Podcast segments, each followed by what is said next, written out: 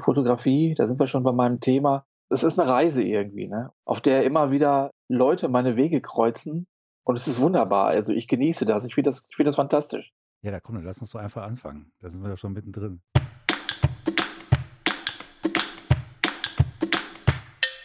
Hallo und willkommen zu Life Actually, dem Podcast über das Leben. Tatsächlich.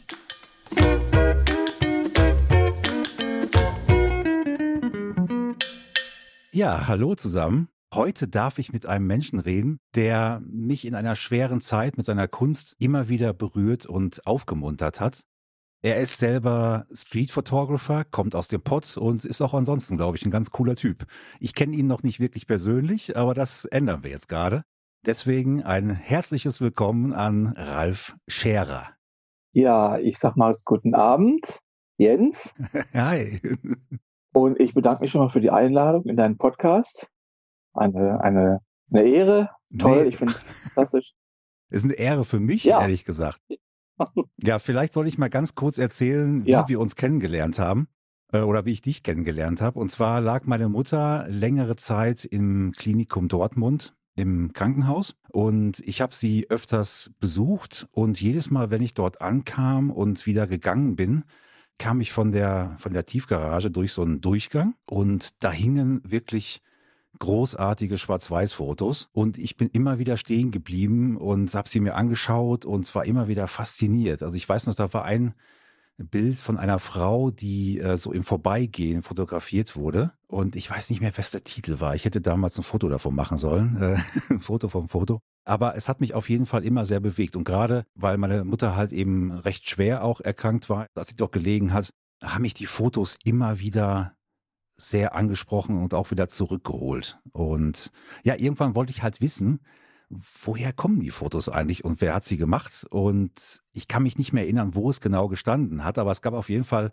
eine kleine Tafel, wo drauf dein Name stand, Ralf. Mhm. Und ich habe dich dann direkt auf Instagram gestalkt und Anfang November letzten Jahres habe ich eine Story von dir geliked. Ich habe das gerade nochmal durchgeschaut. Ja, und dann kamen wir irgendwie ins Gespräch. Mhm. Und wollten uns eigentlich mal auf ein Bier treffen, was halt momentan leider nicht geht. Aber ich wollte unbedingt jetzt schon mal mit dir ein bisschen was schnacken und natürlich über deine Kunst, aber eben auch über deinen Beruf, der gerade in der aktuellen Zeit, könnte ich mir vorstellen, sehr herausfordernd ist. Du arbeitest nämlich im Krankenhaus. Mhm. Bevor wir so richtig anfangen, gibt es bei mir immer eine Frage zum Aufwärmen. Mhm. Okay. Und zwar habe ich so mitgekriegt, dass du ja wirklich ein Allround-Talent bist und sogar Schlagzeug spielst. Und darüber müssen wir auf jeden Fall noch reden. Aber deswegen die Frage, wenn du beim Karaoke mitmachen müsstest, ja. welchen Song würdest du singen? Oh, welchen Song? Oh, also mhm. ich, ich würde mal ganz spontan sagen, Billy Joel, Piano Man. Ah, wundervoll. Sehr schön. Ja. Ich habe nämlich auch überlegt, welchen Song ich singen würde. Und das ist eine sehr gute ja. Wahl auf jeden Fall. Ja, auf jeden Klasse. Fall. Warum gerade der? Hast du da eine starke Verbindung zu oder ist es einfach so, weil es ein schöner Song ist?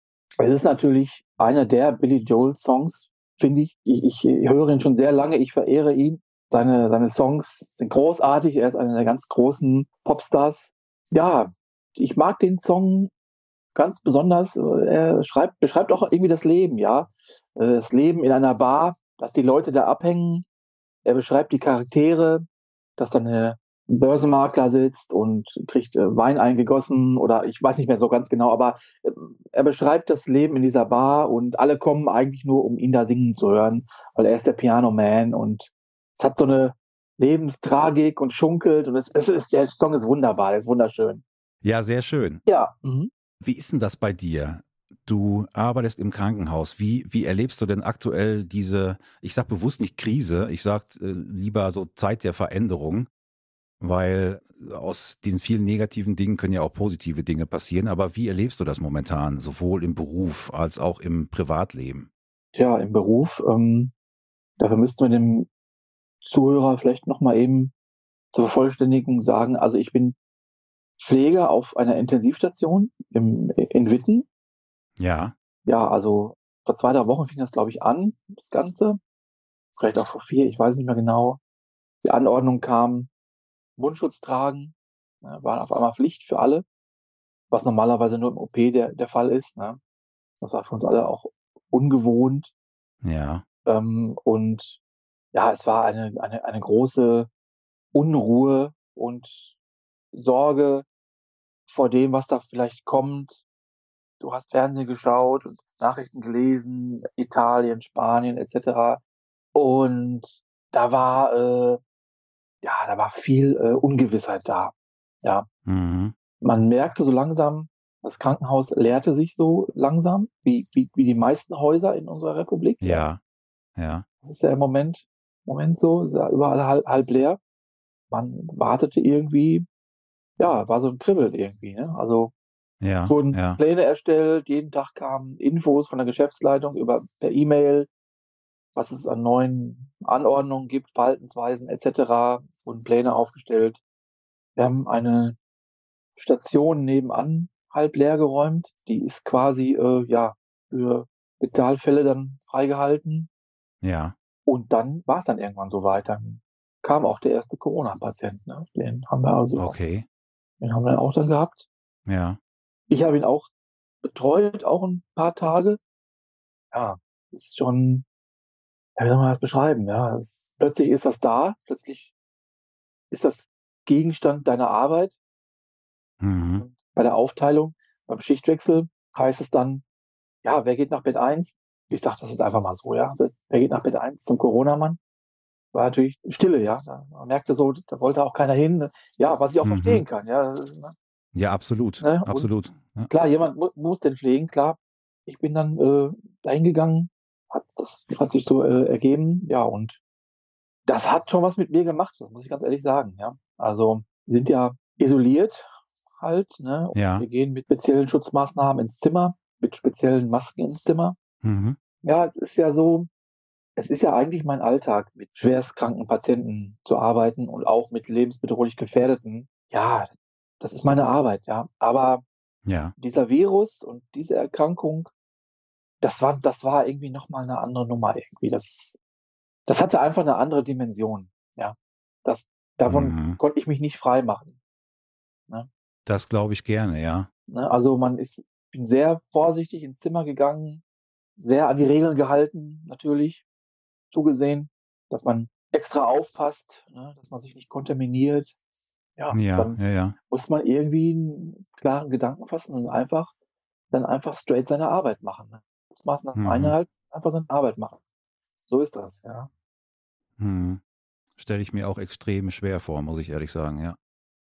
Weil gerade viele Leute, oder wir wissen ja eigentlich immer noch nicht genau, wir wissen zwar mittlerweile genauer, wie es übertragen wird, klar, es ist halt ein, ein Grippevirus, aber wie stark die Ansteckungsgefahr halt nun, nun wirklich ist, wenn du jetzt mit jemandem in einem, in einem Raum bist und wenn du auch eine Maske aufhast und wenn du ihn anfasst und wie auch immer, theoretisch auf dem Papier kennt man das ja, aber in der Praxis ist halt wirklich die Frage, wie gehst du damit um ne? und was macht es halt mit dir? Ne? Das stelle ich mir schon sehr, sehr haarig vor, auf jeden Fall.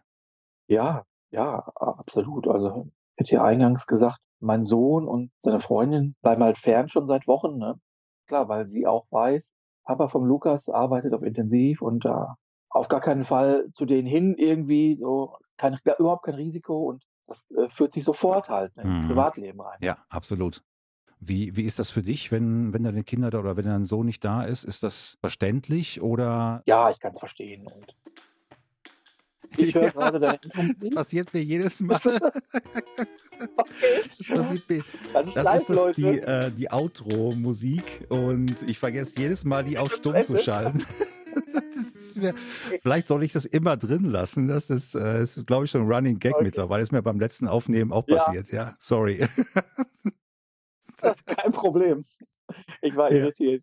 Ähm, das lockert das alles ein ja. bisschen auf, finde ich, die, die, die Schwere. Definitiv, ja. Ja, also ich kann es, ich kann ihn, ich kann ihn verstehen, klar. Ne? Die Zeit wird auch vorübergehen. Ich hoffe, dass irgendwann Normalisierung wieder da mhm. ist. Ja. Mhm. Äh, was hast denn du für eine für eine Meinung dazu, wie es weitergehen wird? Ich sag mal, die, die Regierung sagt ja immer wieder, naja, wir machen jetzt noch mal, hängen noch mal zwei, drei Wochen dran. Danach schauen wir mal weiter. Aber wie siehst du das? Ich meine, ich habe eine Meinung dazu, aber wie ist, wie ist deine Meinung zu der Situation, wie es weitergehen könnte? Ja, aktuell, aktuell glaube ich schon eher, dass diese, diese starke Welle, die da äh, kommen soll, dass sie wohl eher nicht kommt. Ne? Die Fallzahlen sprechen ja eine andere Sprache. Ja. Ich glaube nicht, dass wir diese Zustände bekommen, wie wir das von unseren Nachbarländern kennen. Das glaube ich nicht. Ja. Das, mein, das ist eine Meinung. Ja, das spricht ja auch momentan, die Zahlen sprechen ja auch für sich. Ne? Ich frage mich jedes ja. Mal, ich meine, man, irgendwie habe ich das Gefühl, ich stumpfe auch ab, wenn ich diese Zahlen irgendwie täglich abends, wenn sie aktualisiert werden, nochmal anschaue. Ich lasse es auch inzwischen immer häufiger sein, weil ich immer denke, naja, du siehst diese Zahlen, aber du realisierst das gar nicht, wie viel Leid da eigentlich dran hängt. Ne? Wo ich dann denke, oh ja, in, in Deutschland ist es ja in Anführungszeichen super im Vergleich zu anderen Ländern. Und ich frage mich immer, warum ist das so? Weil die Infektionszahlen sind ja nun doch recht hoch, aber zumindest sind die Todeszahlen ja deutlich geringer. Also es ist immer noch schlimm genug, keine Frage. Aber zumindest die Zahlen, die man so liest, sind halt viel, viel geringer als in anderen Ländern. Und das, das lässt mich eben auch denken, auch wenn ich jetzt mit, mit dir rede und du sagst, naja, wir hatten jetzt einen Fall und das in der Region, wo ja schon auch viele Menschen äh, zusammenwohnen, gerade im, im Ruhrgebiet eben, ne? dann lässt mich das schon eben auch hoffen, dass eben dieses, diese Katastrophe, die in anderen Ländern aufgetreten ist, hier nicht zu kommen scheint. Ne? Ja, wirklich. Also das, das wäre natürlich wünschenswert. Ne? Ja. Also meine Ängste waren da schon stark, muss ich echt sagen. Ne? Also das glaube ich gerne, ja. Vor allen Dingen, als ich wirklich das erste Mal auch den Patienten selbst betreuen musste, ja, da kommen halt einem halt so Gedanken, wie, wie wird das sein, wenn, wenn die Station halb voll ist mit diesen schwerst kranken Patienten. Ja. Ja, da, da macht, hat man so ein Zukunftsszenario halt. Ne? Klar, ja, ja, ja. Absolut.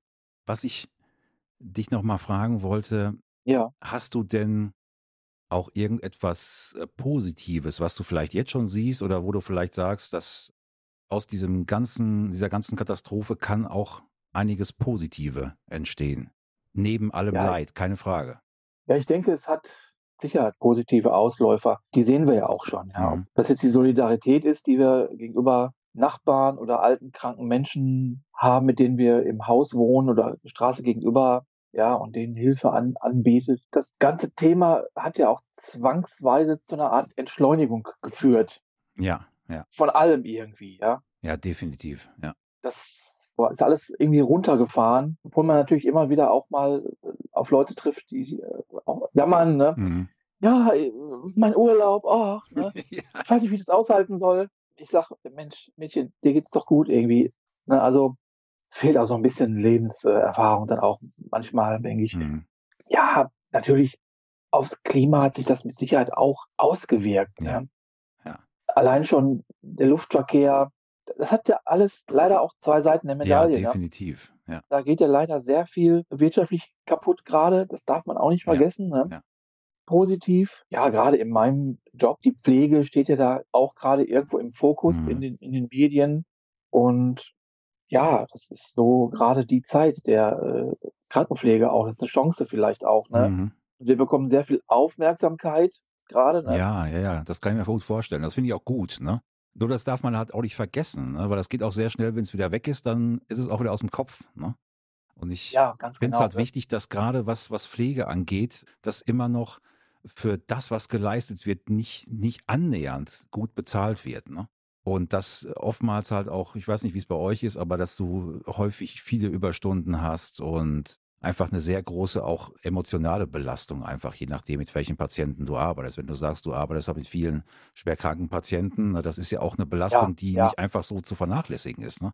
Deswegen finde ja, ich schon sehr wichtig, so. dass da ähm, halt jetzt ein Auge drauf fällt und ich hoffe, dass das auch in die Zeit nach Corona mitgenommen wird ne? und da wirklich mal Dinge verändert werden.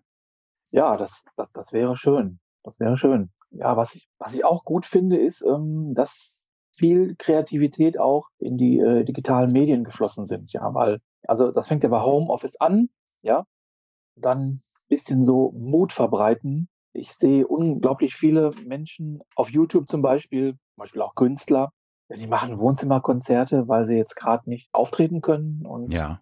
Also ich gucke mir da gerade sehr, sehr viel an. Ich mag das unwahrscheinlich bin ja selber auch Musiker und habe da so ein paar Sachen, die ich einfach toll finde. Ne? Ja. Und nochmal zwei Beispiele vielleicht gerne, oder ja, drei. Gerne. Ich bin ein riesen Queen-Fan, ja.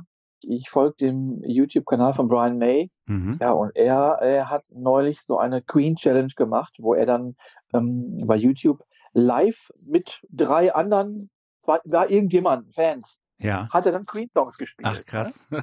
Die konnte ich mit ihm live spielen. Und dann da, da habe ich so gedacht, das ist ja großartig. Ja, definitiv. Das hätte es wahrscheinlich, das hätte es vorher wahrscheinlich nicht gegeben, wenn, wenn er in seinem Business gewesen ist. Aber so hat es das zutage ge gefördert. Das finde ich wunderbar. Ja, ja, absolut, absolut. Ja, was habe ich noch gesehen? Musikgeschmack ist sehr breit gefächert. Ich habe den Kanal von Andrew Lloyd Webber gesehen. Und ich finde es spannend, weil so ein Typ wie er, ja, man, man äh, sieht die Leute dann plötzlich äh, privat halt, zu Hause, in, ja. an seinem ja, Piano, in, sein, in seinem äh, Wohnzimmer sozusagen. Und er hat gesagt, er hat das hier gestartet vor ein paar Tagen und ist überwältigt, was die Leute ihm schicken. Mhm. Und er möchte jetzt gerne mal All I Ask of You äh, aus Phantom der Oper gerne mal für euch vorspielen. Hat ja. er das, das gespielt. Ach, super. Und und das, das finde ich groß, das gucke ich mir total gerne an, ja. Ja, definitiv. Mal so wirklich, mal so wirklich ähm, un, unmaskiert und das ist er halt selbst gewesen. Ne? Ja, und das rückt auch, das, das bringt ja auch die, die Künstler und Künstlerinnen einfach näher zu dir. Ne? Du sagst, letztendlich sitzen die auch nur auf dem Sofa und, und machen ihr ja, Ding. Ne? Genau, und er war auch wirklich in Quarantäne und hat da jeden Tag was gepostet. Das gucke ich mir ganz gerne an. Und heute zum Beispiel, das als letztes noch, ich könnte noch zig Sachen nennen, habe ich tatsächlich auch ein Wohnzimmerkonzert gesehen meines absoluten deutschsprachigen Lieblingsmusiker Heinz Rudolf Kunz. Nein, das ja. ist ja irre. Ich liebe, ich liebe Heinz Rudolf Kunz. Ja. Ich habe schon so lange nichts mehr von dem gehört. Und er war gerade eben, war er live auf Facebook. Nein. Ja, er war auf Facebook und ich schalte ein und er singt meine eigenen Wege und er singt Deines mein ganzes Herz. Also ich feiere ihn total. Absolut. Ich vor kurzem, da ging mal das Internet hier nicht und da habe ich durch die lokale Musiksammlung mal gestöbert und dabei ist mir eben auch der der Kunze in die Hand gefallen. Ne? Und das ist nach wie vor, ich weiß nicht, das Album ist jetzt 30 Jahre alt, vielleicht 35, ich weiß es gar nicht, 35 wahrscheinlich. Und das ist Welche? eben, jetzt komme ich gerade wieder nicht auf den Namen. Ja. Da war auf jeden Fall auch Dann ist mein ganzes Herz drauf und. Ja, das heißt so. Das, das Album heißt so. Das heißt so, ne? Ja, ich das war mir nämlich nicht mehr sicher. Genau. Ja, ja, da ist auch Vertriebener und, und so weiter drauf. Und ja, ah, super, super. Großartig. Da kann ich gleich mal ganz, da kann ich gleich noch mal ganz schnell eben eine Anekdote reinhauen. Natürlich, gerne, hau rein. Ähm, ähm, also, ich bin ein unglaublicher Heinz-Rudolf-Fan. Ich, ich, ich mag seine Musik total und seine Texte vor allen Dingen. Er hat seine Art, lyrische Metaphern in die Popmusik. Er holt mich so ab einfach mit seinen ja. Texten. Er bringt so auf den Punkt, und es geht einfach für mich unter die Haut. Absolut, absolut. Und, ähm, meine Frau ist immer so ein bisschen, ein bisschen anti, äh, aber einfach nur so, sie ist ein anderer Typ, so, ne? Und ja. wenn ich dann anfange, meine Lieblingssachen, ja, du immer deine, deine, deine äh, lyrischen Sachen da, ne? Und wir waren vor, vor einigen Jahren bei Heinz Rudolf äh, in, in Bochum in der Zeche. Ach krass, der tritt noch auf. Ich habe von dem Jahrzehnte nichts mehr gehört, ne? Doch, der hat gerade sein neues Album veröffentlicht. Nee. Doch. Und Jens, hörst dir an. Er hat sowas von den Zeitgeist getroffen mit dem Album. Hör es dir an, wirklich. Das ist ja der Wahnsinn. Das ist der Wahnsinn. Aber ich muss noch eben zu Ende erzählen. Ja, ja, wir. Waren, wir waren in der Zeche und das war zu der Zeit, das ist schon, das ist schon einige Jahre her. Und ähm, ich hatte dann meine Schallplatte Deines, mein ganzes Herz mitgenommen, weil ich dachte, äh, ich passe ihn hinter der Bühne ab, möchte ein Autogramm. genau. Hat, auch, hat auch geklappt. Super. Hat auch geklappt. Aber jetzt, pass auf. Wir haben da hinten gewartet mit wenigen anderen, die da, die da waren noch. Ne? Er kommt raus und meine Frau, frech von der Leber, wie sie so ist, geht zu ihm hin, klopft ihm auf die Schulter und sagt zu ihm, sag mal Heinz, haben deine Texte eigentlich irgendeinen Sinn? und bei mir war gerade so ein, äh, no so ein Martin-Effekt. Ja, das, das, das erzähle ich immer ganz gerne. Genauso war das. Und er hat nur gesagt, äh, äh, ja, schon. Da musst du mir jetzt aber schon äh, ein Beispiel sagen. Da konnte sie aber nicht mehr kontern. das ist der Hammer. Das ist der Hammer, wirklich. Aber er ist ruhig Frau. geblieben dabei, oder? Ja, hm. ja, war ja jetzt auch nicht so, war nicht böse gemeint, sondern so ein bisschen so, ja. Spitze. Mensch, vor allen Dingen, das ist wirklich jetzt kein Witz. Ich habe den, glaube ich, 20 Jahre nicht gehört. Und das ist eine Woche her, ne, wo ich dachte, Mann, das musst du dir wirklich mal wieder in Ruhe auch anhören. Ne? Das ist so toll. ja, der ist irgendwie, ich weiß auch nicht, warum, irgendwie ist er in Vergessenheit geraten. Aber umso schöner, dass wir jetzt drüber reden. Ne? Super. Doch, musst du nochmal ausgraben. Definitiv. Äh, hast du, du hast bestimmt Spotify, oder? Ja. Dann schicke ich dir mal meine persönliche Künstler-Playlist, die schicke ich dir mal zu. Sehr gut. Ja, die werde ich auch später in die Show Notes packen, dass auch äh, die anderen mithören können. Sehr gut. Also ich bin, ich bin vor allen Dingen Fan von seinen ja, eher so, ich mag so die weicheren Sachen ja. besonders gerne. Ja. Wo, ja, ein bisschen Herzschmerz, so, die, die Schönheit so. Ich, die, so die, äh, sehr progressiven Sachen, da stehe ich nicht ganz so drauf. Mhm. Und so ist meine Playlist dann auch von ihm. Ja, ja, okay. ja, aber sehr gut, da sind wir uns schon sehr einig, auf jeden Fall. Du machst Musik. So, äh, habe ich das richtig gesagt, dass du Schlagzeug spielst? Du machst noch mehr bestimmt, ne? Oder? Ich spiele Schlagzeug und ich singe. Ja, okay ich spiele in einer Coverband. Ah. Und zwar schon seit, seit 1986. No way. Doch, also wirklich über 35 Jahre. Wir sind zu, äh, wir sind vier, vier Leute. Ja. Vier Freunde. Ja. Und sind doch immer noch alle zusammen. Super. Wir sind eigentlich zu fünft, aber unser Keyboarder, der wird immer sozusagen dazu gebucht. Ja. Der ist freier Musiker. Mhm. Der Kern sind wir vier. Und wir sind eine Coverband hier aus Hattingen und mhm. wir heißen Feedback. Ja. Und wir sind gut gebucht und auch wo wir jetzt so die 50er Jahre Grenze überschritten haben, sind wir immer noch richtig gut. Also Ach krass. läuft noch sehr gut und ja, wirklich, also. Wahnsinn. Mhm. Also kann man euch auch buchen, quasi. Ja. Sehr gut. Mhm. Wer hm? weiß, vielleicht steht bald eine Hochzeit an bei uns und vielleicht brauchen wir eine Band, die spielt. oh ja, ich habe wirklich da, da schon alles erlebt, Jens. Hm. Hochzeitsmäßig. Da kann ich so einiges erzählen. Mhm. Dann muss ich natürlich, habt ihr eine Website und so bestimmt? Klar. Ja. Klar. Dann, mhm. äh, gut, dann schickst du mir nachher nochmal einen Link, dann packe ich den auch hier rein und da muss ich, aber ich habe bis jetzt nämlich immer nur auf Insta so Ausschnitte gehört, wenn ihr was gespielt ja. habt. Ne? Und ich habe jetzt auch nicht so hinterhergesucht, aber dass ihr da schon so lange im Geschäft seid, ist ja, ist ja irre. Wahnsinn. Ja, mhm. ja ich, ich, ich selber versuche ja immer wieder ähm, Gitarre spielen zu lernen. Ja, ja. Ich sage, ich versuche immer wieder. Also ich bin, ja, glaube ich, vor, ja. äh, nicht lügen, so vor fünf oder so Jahren circa angefangen oder sechs Jahre vielleicht auch schon, dann immer wieder mal aufgehört. Dann äh, war halt mein Leben so ein bisschen durcheinander. Da habe ich, glaube ich, anderthalb Jahre gar nicht gespielt. Und als ich dann wieder angefangen bin, habe ich gesagt, ja, ich glaube, ich müsste auch mal einen Gitarrenlehrer haben, der mir das so ein bisschen ernsthaft dabei bringt und wo ich auch vor allen Dingen, wenn ich da jede Woche hin muss, auch wirklich auf die Finger klopft, wenn ich mal nicht geübt habe. Ich habe einen sehr, sehr dankbaren Gitarrenlehrer, der wirklich eine Engelsgeduld hat. Die braucht er bei mir auch, habe ich so das Gefühl, weil ich natürlich mal wieder da nicht geübt habe. Es gibt immer so Phasen, da bin ich sehr fleißig und dann gibt's Phasen, da passiert so nix. Ne? Und das hängt auch immer so ein bisschen von der Situation bei uns ab. Sag mal, Jennifer und ich, also meine Partnerin und ich, wir arbeiten beide von zu Hause und jetzt gerade mit Corona haben wir natürlich unseren, unseren Sohn, den Felix, auch da. Der wird jetzt am Sonntag sieben. Und das ist natürlich auch schon so ein Energiebündel, wo halt momentan natürlich viel Beschäftigung einfach auch reinfließen muss. Ne? Und äh, so selber Beschäftigung, so ja, mach mal was alleine, ja, das klappt dann mal fünf Minuten. Nein, übertrieben, aber es klappt auch schon mal länger. Aber deswegen fallen solche Sachen dann halt direkt hinten runter. Ne? Und das ist halt schon ein bisschen schade. Aber so mein völlig verrückter Wunsch wäre halt, dass ich mal irgendwann mit anderen Leuten zusammen Musik machen kann.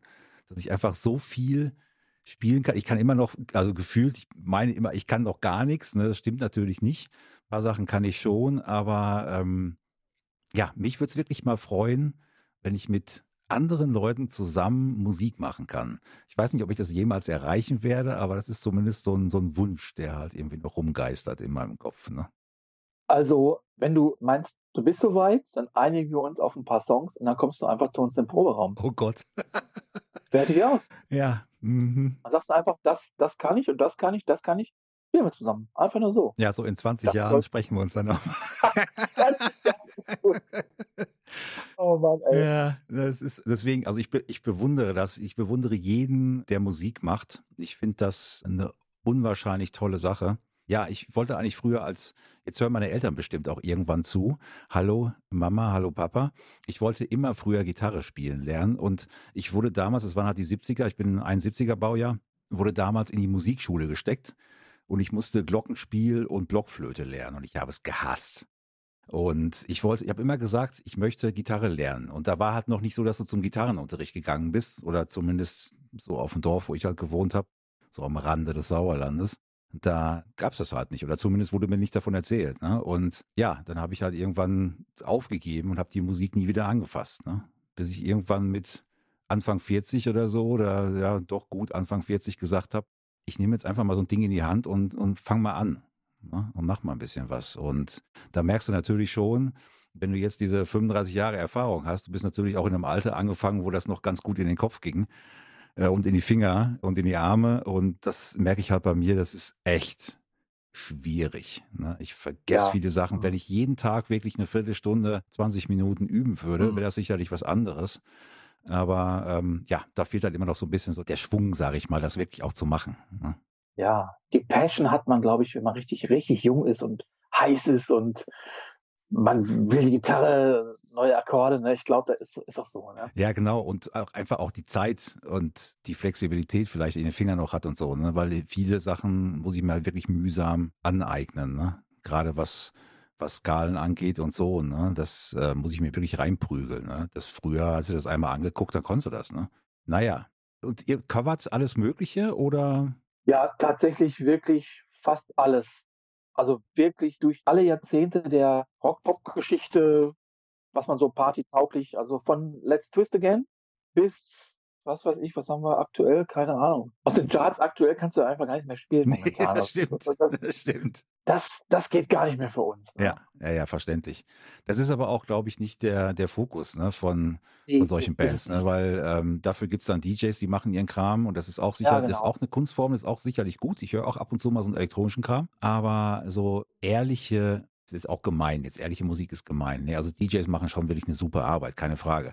Aber so so rohe Musik einfach, ne? Ja, mit echten Instrumenten halt. Ja, genau. So sage ich das immer. Mhm. Wenn ich so manche Sachen heute auch höre, so, also du hörst auch eigentlich kein echtes Instrument mehr raus. Ja, ja, das, das ist ja richtig. Ja. Oft einfach nur noch auch zusammengebastelt mhm. in Studios. Selbst das will ich nicht verurteilen. Das ist auch eine Kunstform, hast ja, vollkommen recht. Ja. Ne? Ich wollte eigentlich jetzt im Juni, glaube ich, hier nach Bonn ähm, zum Kraftwerkkonzert. Kraftwerk finde ich nach wie vor sensationell. Kann ich auch nicht immer hören, aber die Konzerte sind wirklich großartig. Das ist natürlich auch alles abgesagt jetzt oder verschoben auf, auf August. Und von daher, also ein Kram kann ich mir auch anhören. Aber ich finde halt, also wenn ich selber Musik mache oder machen würde, wenn ich es könnte, ja. dann äh, wäre das für mich auch so klassischer Rock-Pop-Kram halt eben. Ne? Also mein Vater war tatsächlich auch Hobby-Gitarrist. Ja. Und ich bin halt mit Musik aufgewachsen halt. Ne? Das ja, super. war ganz präsent bei uns zu Hause. Also die Beatles und die Dire Straits, das war so, war so die Musik bei uns ja. zu Hause. Ne? Und ich weiß nicht, ob du das noch kennst. 71 geboren, hast du gesagt. Mel Sanders Hitparade kennst du bestimmt ja, noch, oder? Natürlich. abends. Ja, klar. Ja, natürlich. Ja. ja klar. Ja, und dann durfte ich auch irgendwann erst einmal 1979 bei dem großen HiFi-Deck meines Vaters durfte ich dann mal auch die Record Play Pause-Taste dann drücken, als dann Chiquitita von ABBA und Don't Stop Me Now von Queen kam. Und so hatte ich erste Mal quasi die Finger an den Tasten und war das, das war, es war in meinem Blut irgendwie, ne? Ja.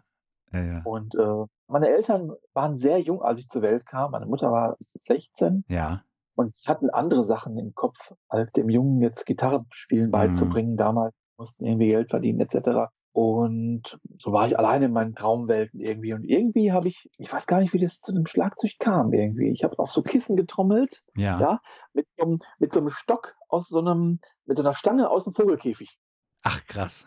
das ist ja, ja. ja. Und ja. da, und da äh, habe ich immer Spider Murphy Gang gehört, ne? Ja.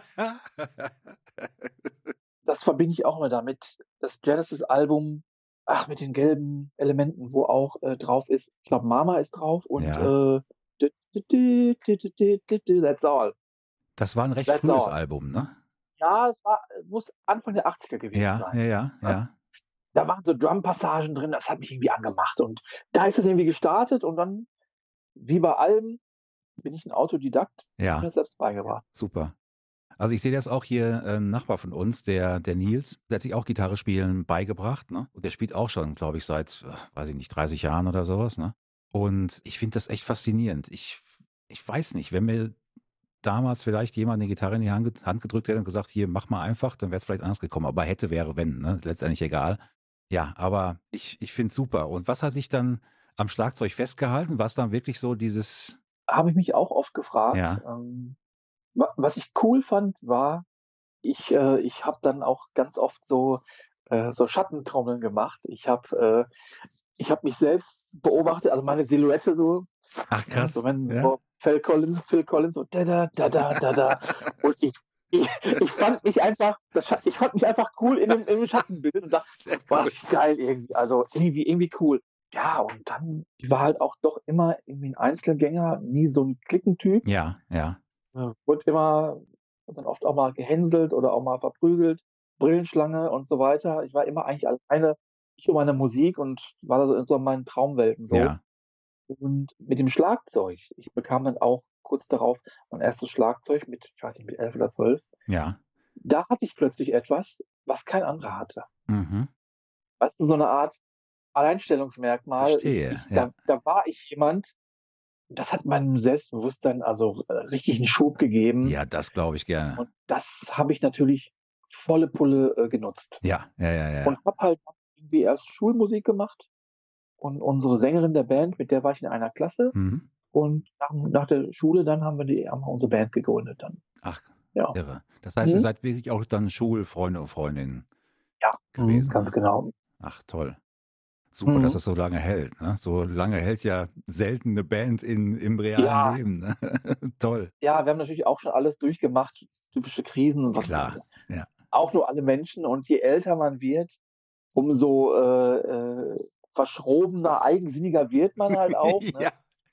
Aber es kommt doch auch so eine gewisse Weisheit auch mit da rein, wo wir alle wissen, irgendwie, komm, das schmeißen wir nicht mal eben so weg, ja. was wir hier uns aufgebaut haben. Ja. Das ist ja. schon sehr, sehr wichtig. Mhm. Ja, und ich kann mir auch vorstellen, das ist ja wahrscheinlich jetzt nicht nur der, der Auftritte äh, willens, sondern es ist einfach auch schön, in der Gruppe, finde ich, äh, zu musizieren. Ne? Das ist, finde ich, eine, eine ganz, ganz tolle Art und Weise, auch Gefühle auszudrücken. Ne? Ja, Musik ist für die Seele. Das ja. kann ich anders sagen. Also wunderbar, ehrlich. Mein Sohn habe ich ja erzählt, der, der, also der, ja, du hast gerade gesagt, du hörst auch mal so elektronische Sachen, aber mhm. er macht tatsächlich Hard-Tech-Musik. Ja. Und ist da auch schon ziemlich erfolgreich. Er macht das mit einem Partner zusammen. Ach krass, ja. Wie gesagt, die ähm, Touren hier so in Nordrhein-Westfalen, was weiß ich, Köln, Bootshaus, angesagter Club und sowas, höre ich nur immer. Ja, ja. Was ich toll finde, ist, dass ich irgendwie diese kreative Ader irgendwie weitergeben konnte. Auf eine ganz andere Art, ja, also, aber es ist auch Kunst, was er macht. Ja? Definitiv, ja. Weil er nichts von der Stange benutzt. Ja. Also keine vorgefertigten Sample Packs, ja. die jeder benutzt. Du hörst immer die gleiche Snare und Bassdrum. Ja. Nein, alles individuell und sehr kreativ. Ne? Und da spiegel ich mich so ein bisschen drin. Das, da bin ich stolz drauf. Halt. Super, ja, das kann ich mir vorstellen. Ja. Momentan ist es halt noch so, dass, dass Felix jetzt noch nicht so viel von mir mitkriegt, musikalisch, weil ich halt immer noch am Üben bin. Aber er kommt halt immer an und sagt auch, ich möchte auch mal Gitarre spielen lernen. Ne? Also ich habe mit meinem Gitarrenlehrer eben auch gesprochen, der sagt eben, ja, so ab sieben können wir mal anfangen, ne, da macht es dann irgendwo Sinn. Mhm. Und sobald jetzt mal Corona so ein bisschen vorbei ist, dann werden wir das zumindest mal antesten. Ne? Und äh, vielleicht spiele ich dann auch mehr, weil er wird mich sicherlich ganz schnell überholen, ne? wenn er halt da eine Lust drauf hat. Und das spornt ja. mich natürlich auch wieder an, am Ball zu bleiben. Ne? Also das, ja, das wäre so mein Wunsch, dass wir wirklich auch innerhalb der Familie irgendwann zusammen auch musizieren, weil meine, äh, meine Frau, die singt wirklich unfassbar gut. Die hat auch früher viel im Chor gesungen und in der Schule. Die hat zwölf Jahre in Südafrika gelebt als Jugendliche und eben auch von der Schule. Das Schulsystem ist da halt ein bisschen anders. Die haben da sehr viel Schauspielerei eben auch mit drin gehabt oder konnte man zumindest wählen ne? und sehr viel Gesang. Mhm. Und äh, das merkst du einfach, dass da eine unheimliche Stimmbildung da ist. Ne? Und da hätte ich einfach mhm. total Lust drauf, ne? dass man da mal irgendwann was zusammen machen kann.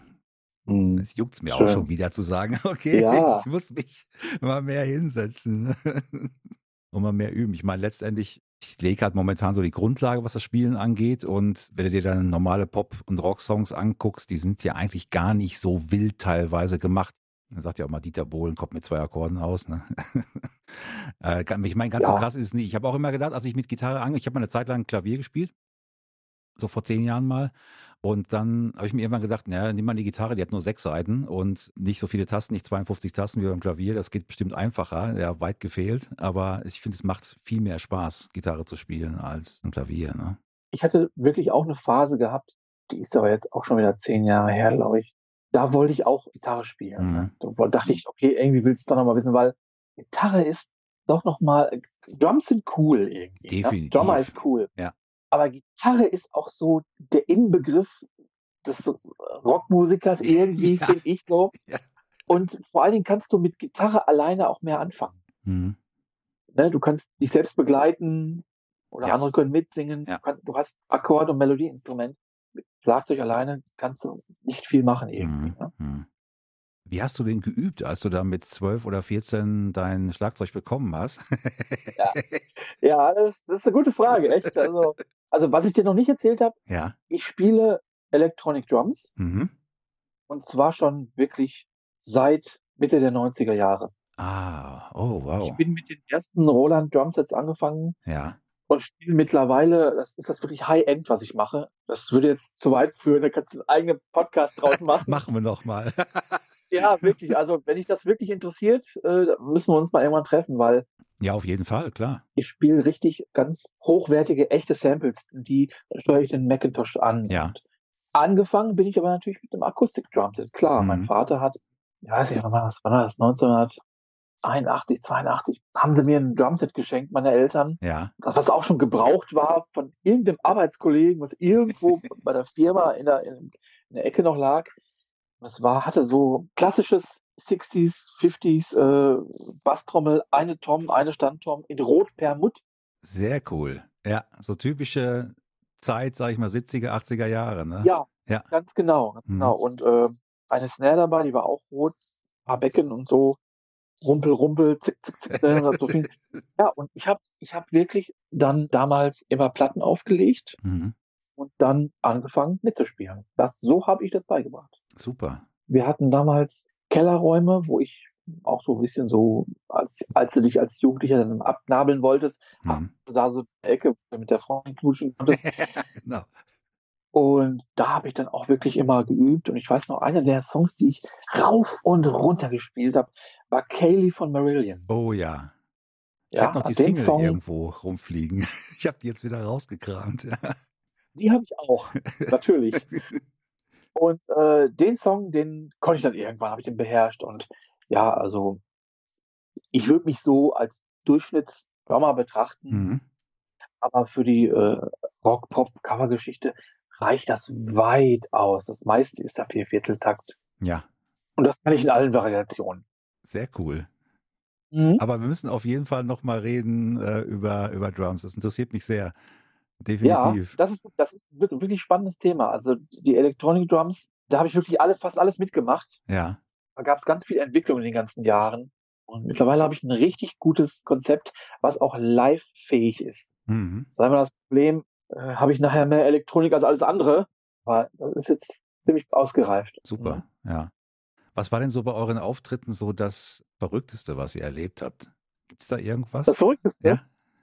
Oh, wir haben eine ganze Menge erlebt. Oh Mann. Da überraschte mich aber jetzt eine Frage, aber das Verrückteste. Das ist überlegen. Also wir haben natürlich unfassbar viele Hochzeiten haben wir gespielt. Mhm. Ja. Ich kann mich erinnern, es war mal eine Hochzeit dabei, es war eine polnisch-russische, meine ich. Ja. Da kann man sich schon denken, okay, da geht's wirklich zur Sache. Ne? Ja, ja. Und es waren wirklich ganze Eistruhen voller Wodkaflaschen. Wahnsinn. Wir dachten, da wäre Eis drin. Für, ja. Da haben wir so geguckt, ja. was ist denn wohl drin? Guckt ihr rein ist oben hin voller Wodka. Und ich kann mich noch ganz genau erinnern an, an, äh, an, an, diesen, an dieses Konzert, weil aus, aus ein paar bestimmten Gründen, es war mega heiß. Es war ein wichtiges Fußball-Endspiel. Wir hatten einen kleinen Mini-Fernseher auf der Bühne. Und, und deshalb weiß ich das noch, das auch genau, ich hatte am diesem Wochenende, hatte ich das iPhone 4 bekommen. Ja.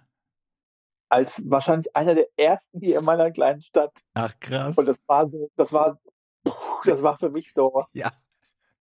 Und das hatte ich schon dabei und auf jeden Fall, um zu der Geschichte zu kommen, irgendwann kam einer der Gäste zu uns und sagte zu uns, ja, wir machen jetzt eine äh, Versteigerung, wir brauchen jetzt äh, Piratenmusik. Piratenmusik, jetzt Piratenmusik, jetzt. und wir so, keine Ahnung, was, was. Also unsere, unsere Cover-Songs, die sind natürlich alle, alle geprobt und wir haben ein Programm und wir wissen, was wir spielen. Ne? Mhm. Ne? Aber so auf Zuruf jetzt mal. Aber wir hatten zu der Zeit einen Keyboarder, der war ganz pfiffig und der hat einfach so irgendwas gemacht und das fanden die einfach gut. Also wir haben einfach so eine kleine Show draus gemacht und irgendwas improvisiert. Und es ist sowieso erstaunlich und auch sehr traurig, wie wenig Anspruch die, die breite Masse doch hat. Ne? Mhm. Das ist wirklich so. Ja, also, ja, das glaube ich gerne. Wenig, wie wenig die doch zufrieden sind. Ne? Mhm. Ja, ich denke ja. auch mal, wenn du da mal irgendwo daneben haust oder irgendwie irgendwie ein Patzer drin hast, das hört wahrscheinlich kein Mensch. Und zumal, wenn du eine Hochzeit spielst und es ist schon später am Abend, dann hört sowieso keiner mehr irgendwas, ne? Wir sind natürlich immer kritisch über alles. Klar, ja. Muss man aber auch sagen. Ne? Definitiv, einer, natürlich. Ich bin ein Verfechter, der immer sagt, Leute, wir sind zwar eine Hobbyband, aber trotzdem, wenn wir irgendwann mal sagen, äh, ach komm, ist egal, das reicht schon, dann wirst du eigentlich immer schlechter. Ja, ja, da, genau. Da darfst du hinkommen. Ja, richtige Einstellung, auf jeden Fall. Ja, ist so. Sehr gut. Apropos ähm, Perfektion, ne? Lass uns mal über, über Fotos reden.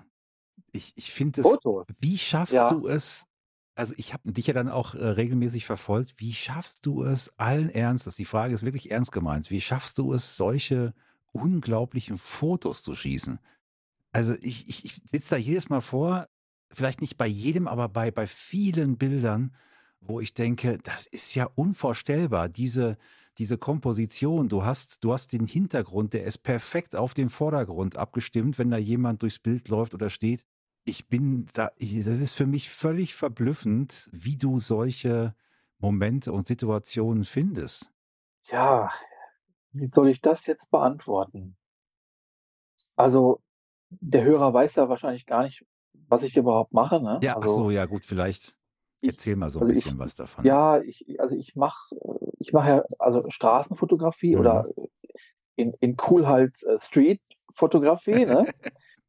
ah, das gibt es auch schon eine ganze Weile und äh, ist eigentlich das Fotografieren von Szenen oder Menschen im öffentlichen Raum. Ja. Und zwar bestenfalls ungestellt, also der spontane Moment. Mhm. Also der Moment, der wirklich der, der sofort wieder weg ist. Hm. Dafür ein Auge zu entwickeln, da Antennen für zu haben. Ne? Das, ja. Das, das mache ich, das mach ich jetzt schon viele Jahre. Ja. Wann hat das angefangen? Wann hat das angefangen? Also mit der Streetfotografie ja. oder generell mit der Fotografie? Ja, überhaupt. Wie bist du dazu also, gekommen? Ich sag mal. Ähm, überhaupt. Mh. Also ich versuche es kurz zu fassen. Also der Start ist irgendwo, sehe ich irgendwo in 2010. Ja. deshalb fällt mir gerade die Sache gerade mit dem iPhone so ein, weil das werde ich natürlich oft gefragt oder bei Vorträgen muss ich das, erzähle ich das öfter mal, mhm. weil als, als ich mir 2010 das iPhone 4 gekauft hatte, das hat bei mir so was ausgelöst, weil das, ich hatte erst einmal ein Handy mit einer HD-Kamera mhm. und mit einem HD-Display. Ja. Das Ganze war auch sowieso ein Designer-Juwel, ja, fand ich damals absolut. einfach. Absolut. Das war einfach, das war so ein Meilenstein. Ja. Und das, das war immer dabei. Es kamen die ersten Apps raus. Man fing an rumzuspielen mit Apps. Dann kam, ähm, dann kam Hipstermatic. Ja, ja, diese, ja, ja. Sag mir noch was. Ja. Diese App, mhm. ja, die so, die so Retro-Linsen äh, mhm. und Retro-Filter äh, simulierte. Und das mhm. hat riesen Spaß gemacht. Ne? Zur gleichen Zeit war auch YouTube schon voll im Gange und ich war immer schon so ein bisschen nerdy unterwegs. Ja, klar, Electronic Drums und so. Ich war immer so ein bisschen am Puls immer so, ne? Ja, ja. Und habe mich auch äh, musikalisch immer für äh, neue Sachen interessiert. Aber ich war auch immer latent auch so ein bisschen auch immer so Photoshop interessiert. Mhm. Mal hier da ein Tutorial angeguckt. Als Star Wars Fan will man halt wissen, wie, wie äh, wie kriege ich ein Laserschwert äh, da rein, dass es echt aussieht und so Spielereien halt. Ja, ne? ja, ja. Und über diese Schiene halt dann äh, irgendwann auf so Leute gestoßen wie, ich weiß nicht, ob der das was sagt, Pavel Kaplun, Benjamin Jaworski, die Leute, die wirklich damals anfingen, auch äh, Tutorials zu machen zum ja. Thema Kamera und Fotografie mhm. und vor allen Dingen zum Thema RAW-Fotografie. Ne? Also, mhm. mhm. das weißt du wahrscheinlich. Ja, ne? das ja. Mhm. Ja, und das hat bei mir was geweckt irgendwie. Ne? Mhm. Habe ich halt eine immer dabei Kamera gehabt, also quasi das iPhone und auf meinem Weg zur Arbeit immer Bilder geschossen. Ne? Ja. Am See angehalten, an Friedhöfen angehalten ja. und auf dem Friedhof rumgelaufen und man meint, man macht bedeutsame Fotografie, indem man irgendwelche Grabsteine fotografiert. ja, das waren die Anfänge so. Ne? Mhm. Alles Mögliche ausprobiert. Ne? Bis dann irgendwann mal ich mit der Straßenfotografie konfrontiert wurde. Ein Freund von mir hat mir Bilder gezeigt mhm. von alten Meistern von früher. Henri Cartier-Bresson, hast, hast du vielleicht schon mal gehört? Vivian Meyer hast du vielleicht schon mal gehört? Ja, das sagt mir was, ja. Mhm. Obwohl, die habe ich später kennengelernt. Und in dieser Fotografie habe ich dann ein Element gesehen, also diesen, dieser, dieser Art, Momentaufnahmen zu machen. Ja. Momente festzuhalten, die eigentlich so nicht mehr wiederkommen, äh, Menschen zu fotografieren und versuchen, Geschichten daraus zu kreieren. Und das hat mich einfach vollkommen geflasht. Ja. Wirklich, da war ich hin und weg und nachdem ich alles ausprobiert hatte, das wollte ich machen. Ja, ja. Ich bin ein sehr großer Menschenfreund. Das kommt wahrscheinlich aus meiner Arbeit heraus irgendwie. Ja. Das hätte ich den Beruf gewählt. Eine sehr große Affinität zu Menschen und das, das wollte ich machen. Und ich, ich fand bei dieser Art Fotografie, dass das eine sehr tolle Art ist, sich auszudrücken, sehr individuell, mhm. ohne dass jemand anders, ich sag mal, einen kopiert oder alle machen dasselbe. Das ja, ja, ja, ja. Ich weiß, was du meinst, ja. An, ne? Also mhm. den bestimmten Sunset Point hier, den kennt jeder, ja. ne? ohne diese Dinge schlecht zu reden. Absolut. Weiß ja, Gott, da gibt es Leute, die machen großartige Sachen, mhm. wie zum Beispiel ähm, die Milchstraße fotografieren. Das habe ich auch irgendwann ausprobiert ja, habe ich es halt fotografiert. Ja. Das war es aber auch dann nicht. Mhm. Ne? Oder mal äh, eine Langzeitbelichtung, habe mich auf der Autobahnbrücke gestellt und die Spuren der Autos, das wollte ich mal alles mal gemacht ja, ja, haben. Ja, ja, ne? mhm. Aber so auszudrücken, über diese Art und Weise, das fand ich erstmal sehr anspruchsvoll. Ja. Und vor allem fand ich das künstlerisch sehr anspruchsvoll. Ja, ja. Weil man Geschichten erzählen kann. Und da bin ich eingetaucht, volle Pulle. Ja, das merkt man auch. Ne? Seit Jahren beherrscht das einfach mein, mein Alltag. Also das wäre jetzt übertrieben äh, ausgedrückt, aber es ist wirklich so, dass nicht ein Tag vergeht, wo ich mich damit nicht beschäftige. Mhm, mh. Kann man das sagen? Wie viel, ist vielleicht eine doofe Frage, aber von wie viel Fotos kommt eins dabei raus, wo du sagst, das ist wieder eins, was. Ja, das ist überhaupt keine doofe Frage, Jens. Weil der, der Streetfotograf, der jetzt hier zuhört, vielleicht, der wird das jetzt wissen und schmunzeln. Ja. Und er wird auch wissen, dass wir sehr viel Ausschuss haben. Hm. Sehr viel Ausschuss. Man sagt immer so eine Zahl über 90 Prozent, aber ich denke mal, das, das kommt hin locker. Also wenn ich, wenn ich aus so einem, so einem Urlaub wiederkomme mit, ich weiß nicht, vielleicht ein paar tausend Bildern, ich sage jetzt mal einfach eine Zahl, also wähle ich vielleicht 50 grob aus. Ja. So, die markiere ich mir, hm. wo ich denke, das könnte was sein. Von den 50 sind dann nochmal 15, wo ich sage, also das ist auf jeden Fall was. Mhm. Aber es sind vielleicht nur, wenn überhaupt fünf davon sehr, sehr gut. Mhm. Wenn überhaupt, keine Ahnung, so. Mhm. mhm. Der eigene Anspruch ist natürlich auch sehr hoch geworden. Der, die wollte ich gerade sagen, der wächst wahrscheinlich auch von Foto zu Foto. Ne? Mhm. Da kannst du nichts machen irgendwie. Das, das, ja. das, das äh, also es war eine, das war eine unglaubliche Entwicklung die ganzen Jahre. Ne? Mhm. In der Anfangszeit habe ich sehr viel ausprobiert. Ja. Klar, muss er auch. Ne? Ja, klar, ja. Mittlerweile hast du aber viele Szenarien schon erlebt und weißt, was funktioniert, was nicht funktioniert. Mhm. Und du filterst einfach mehr ne, und fotografierst weniger und gezielter. Ne? Mhm. Mhm. Also es kommt wenig bei raus. Und die Bilder, die du in der Ausstellung gesehen hast, das ist eine Auswahl aus Jahren. Ja, das glaube ich gerne. Ich denke mal, die meisten Menschen wissen ja wahrscheinlich in dem Moment nicht, dass sie fotografiert werden. Ne? Sprichst du sie dann immer drauf an oder sind da auch viele Fotos, die so entstehen, wo du halt keinen Kontakt zu den Menschen hattest oder suchst du immer den Kontakt auch? Ja, das ist eine gute Frage. Das ist eigentlich ein zentrales Thema in meiner mhm. Fotografie. Dafür müssen wir dem Hörer vielleicht vorher erklären, ich fotografiere ausschließlich mit einer 35 mm Festbrennweite. Ja. Wer nicht weiß, was das ist, die 35 mm beschreiben halt einen bestimmten Bild Ausschnitt, ein Bildwinkel.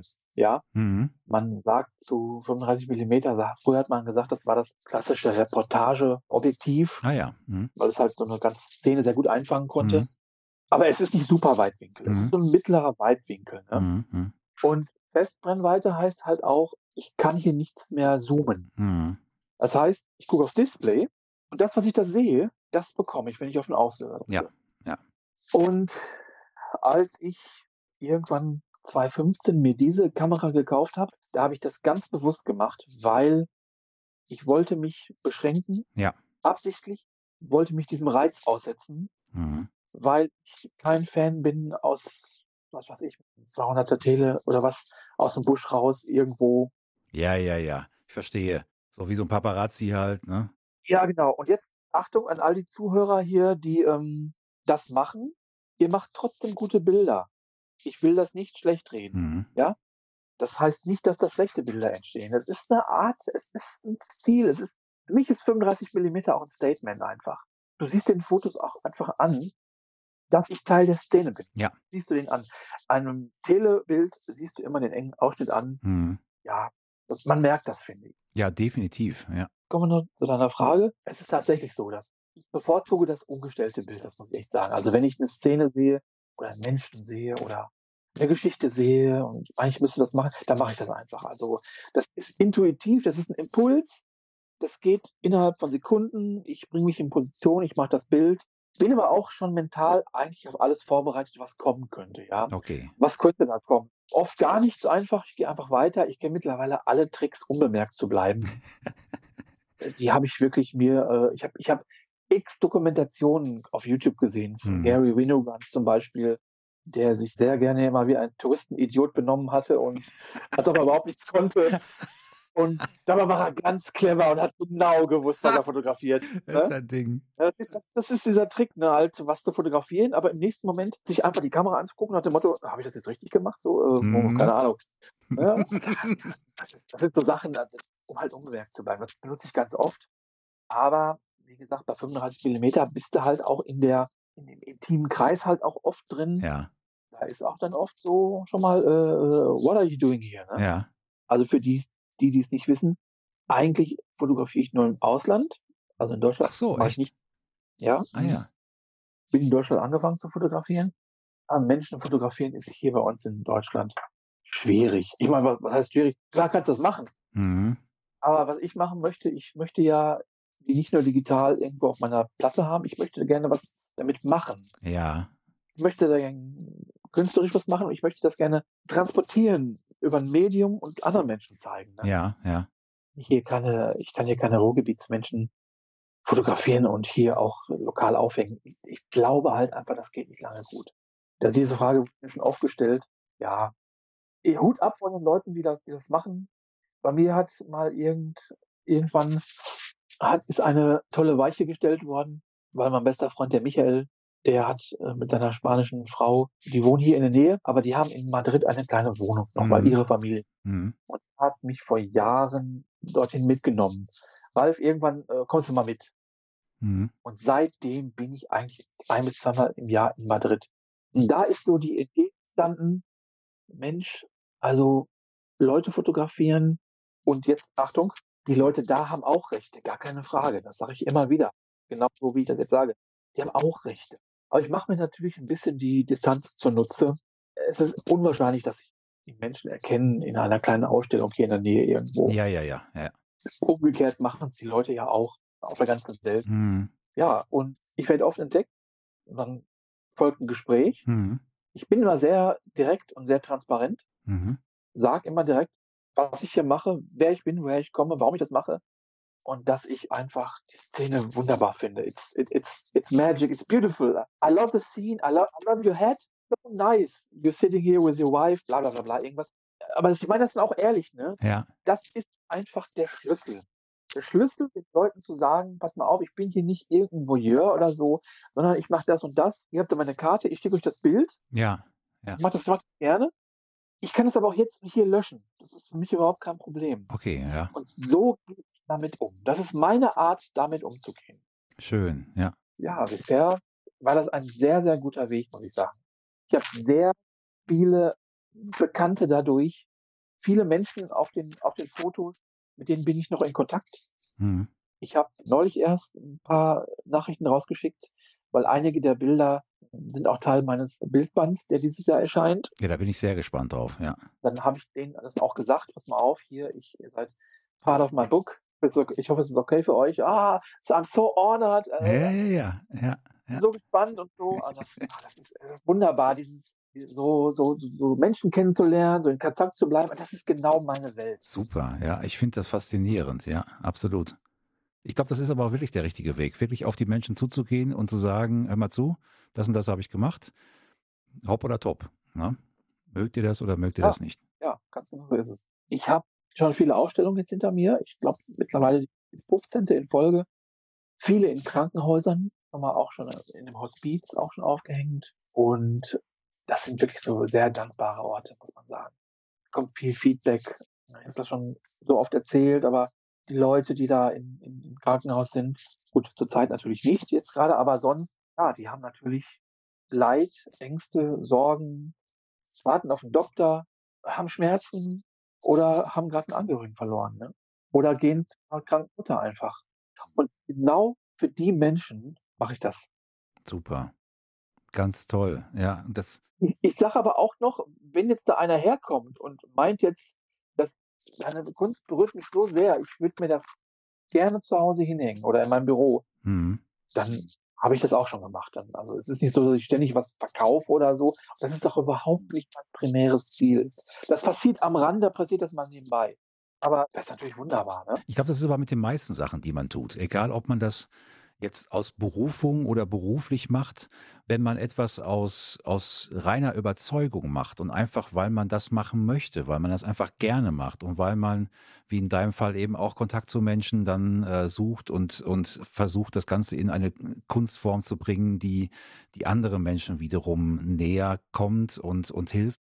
Egal, was man was man macht. Alles, was man mit Passion macht, das macht man erstmal aus Passion. Und ob daraus dann später ein Geschäft entsteht oder wie auch immer, das ist erstmal total sekundär. Ist es auch. Das sind auch die besten Sachen, finde ich. Ne? Egal, auch wenn du im Internet bei irgendwelchen, äh, ich mag diesen Namen Startup auch schon nicht mehr, bei, bei, bei jungen Unternehmen, die jetzt nicht mit Geldern zugeschmissen werden, sondern die einfach sagen, nein, wir wollen was machen aus Überzeugung und fangen einfach an und irgendwann wächst das und irgendwann sagt jemand, du, ich, ich finde das so toll, ich würde dir da sogar Geld für geben. Ach, haben wir gar nicht mit gerechnet. Ne? Aber das ist dann in dem Moment, ich glaube einfach, wenn du darüber nicht drüber nachdenkst und einfach nur das machst, was du gerne machst, dann kommen irgendwann Menschen und sagen immer zu, das, ich möchte es aber haben. Ich möchte es irgendwie, was du schon sagst, im Büro aufhängen oder zu Hause aufhängen oder ich möchte ein Bildband haben und wie auch immer. Ne? Das kommt ganz automatisch und egal, ob man dann mit diesem Bildband da das große Geld verdient oder auch nicht, aber man, man, man macht einfach das, was man gerne macht. Ne? Und wenn man dann noch Erfolg damit hat, ja, schön. Ne? Es ist halt ein schöner Nebeneffekt. Also benutze ja gerne das Wort Kunst, obwohl ich mich oft frage, in der letzten Zeit hat es auch sehr geschwankt bei mir, dieses Wort, kann irgendwie alles sein. Ne? Also versuche schon was zu transportieren mit dem, mit dem Foto, ja. Also das ist für mich die Kunst daran, wenn du eine Message hast und schaffst das auch einfach, dass das beim Betrachter ankommt, ja. Und wenn mir jemand sagt, also sagen wir mal so, wenn, wenn du dir ein Kunstwerk kaufst, egal was jetzt irgendwie, ob das jetzt eine Skulptur ist oder irgendein Bild oder Plastik, und stellst dir das zu Hause auf oder hängst dir das hin oder was, das beeinflusst deinen Alltag in deinem Denken, in deinem Handeln, in deinem Tun jeden Tag.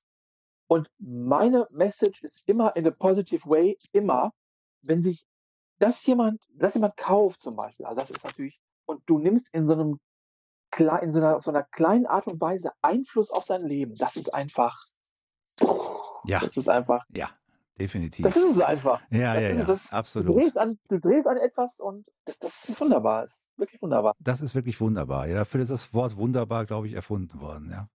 So, das ist meine Sichtweise so. Mhm. Ja, das merkt man auch. Also man merkt ganz klar in deinen Fotos, was dahinter steckt, ne? welcher, welcher Antrieb einfach auch dahinter ist. Ne? Und dass du wirklich mit, mit diesem Moment, den du einfängst, unglaublich viel ausdrücken kannst. Das ist wirklich eine, eine ganz, ganz wundervolle Kunst. Vielen lieben Dank, Jens. Nee, Vielen wirklich, Dank. wirklich, meine ich sehr ernst. Toll. Ralf. Ja, sind wir am Ende? Ja, oder? Ich denke, wir sind soweit durch. Also mir platzt vor Begeisterung gerade der Kopf, ne, weil das wirklich, es war so viel, so viel Input. Ich bin, ich bin so, so dankbar, dass wir wirklich dieses Gespräch gerade auch in dieser schweren Zeit, aber überhaupt mal hinbekommen haben. Das, das mit ja. dem Bier holen wir definitiv nach. Auf jeden Fall. Ne? Und ja, ich, ich bedanke mich wirklich von Herzen bei dir, dass du dir die Zeit genommen hast, heute dabei zu sein. Und ja, wenn du das wäre so meine Frage zum Schluss. Ja, ja. Wenn du den Zuhörern und Zuhörerinnen, oh, das war die falsche Reihenfolge. Du musst erst Zuhörerinnen und Zuhörer, oh, gibt wieder Ärger, oh je, wieder fünf, fünf Euro in die Macho-Kasse. Ähm, also wenn du den Zuhörerinnen und Zuhörern noch etwas mit auf den Weg geben könntest, für jetzt, für die Zukunft, für das Leben, keine Ahnung. Hast du da noch was? Wäre da irgendwas noch, wo du gerne noch sagen würdest, ja, das ja, ich beende sowas auch immer gerne mit den Worten, seid tolerant zu euren Mitmenschen. Immer. Meine ganze Grundeinstellung, ja, Toleranz. Und ähm, ja, all you need is love. Ja, das, das ist es für mich einfach. Perfekt. Ich danke dir, Ralf. Okay, sehr hervorragend. Dankeschön. Okay. Ciao.